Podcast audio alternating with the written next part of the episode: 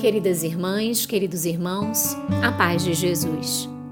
Aqui é Luciane Bahia e está no ar mais um podcast Café com Espiritismo.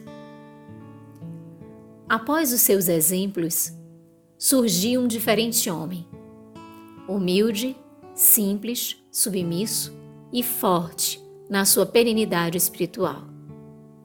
Joana de Ângeles assim se refere à consequência da vinda de Jesus ao encontro da humanidade. E isso ela faz no capítulo 3, intitulado Jesus e Humanidade, do seu livro Jesus e Atualidade, psicografia do médium Divaldo Pereira Franco. Mas o ser humano ainda é tão belicoso, violento, como poderia ter se tornado humilde, simples, submisso e forte na sua perenidade espiritual? Responde a benfeitora que é porque Jesus é a personagem histórica mais identificada com o homem e com a humanidade.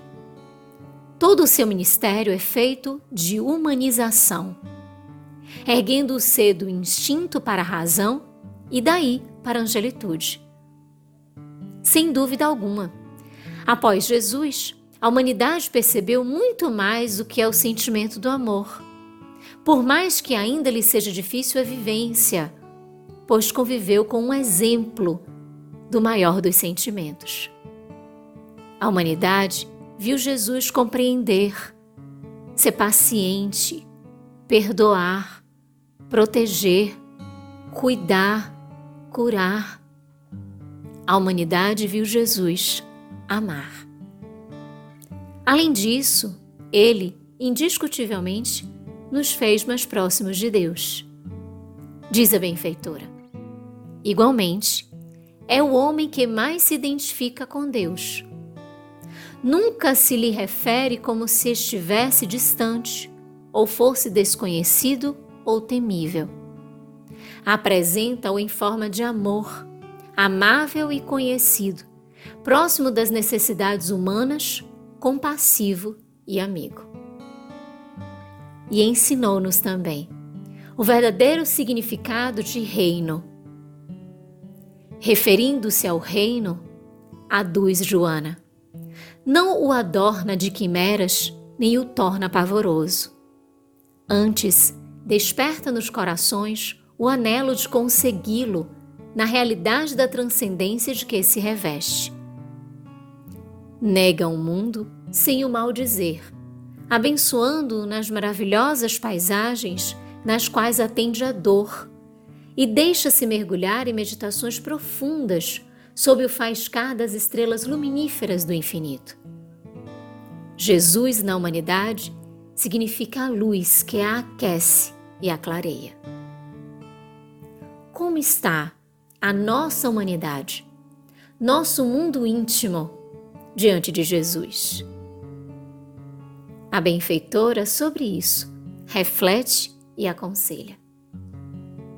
Se te deixaste fossilizar por doutrinas ortodoxas que pretendem nele ter o seu fundador, renasce e busca-o na multidão ou no silêncio da reflexão, fazendo uma releitura das suas palavras, despidas das interpretações forjadas.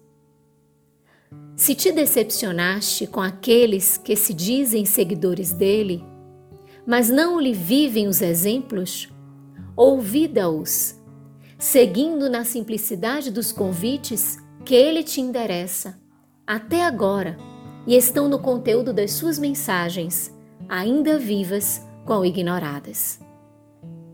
Se não lhe sentiste o calor, rompe o frio da tua indiferença e faze-te um pouco imparcial, sem reações adrede estabelecidas, facultando-lhe penetrar-te o coração e a mente. E concluindo a mensagem, Joana, sempre maternal, nos fala ao coração. Na tua condição humana, necessitas dele, a fim de cresceres, saindo dos teus limites para o infinito do seu amor. Jesus veio ao homem para humanizá-lo sem dúvida.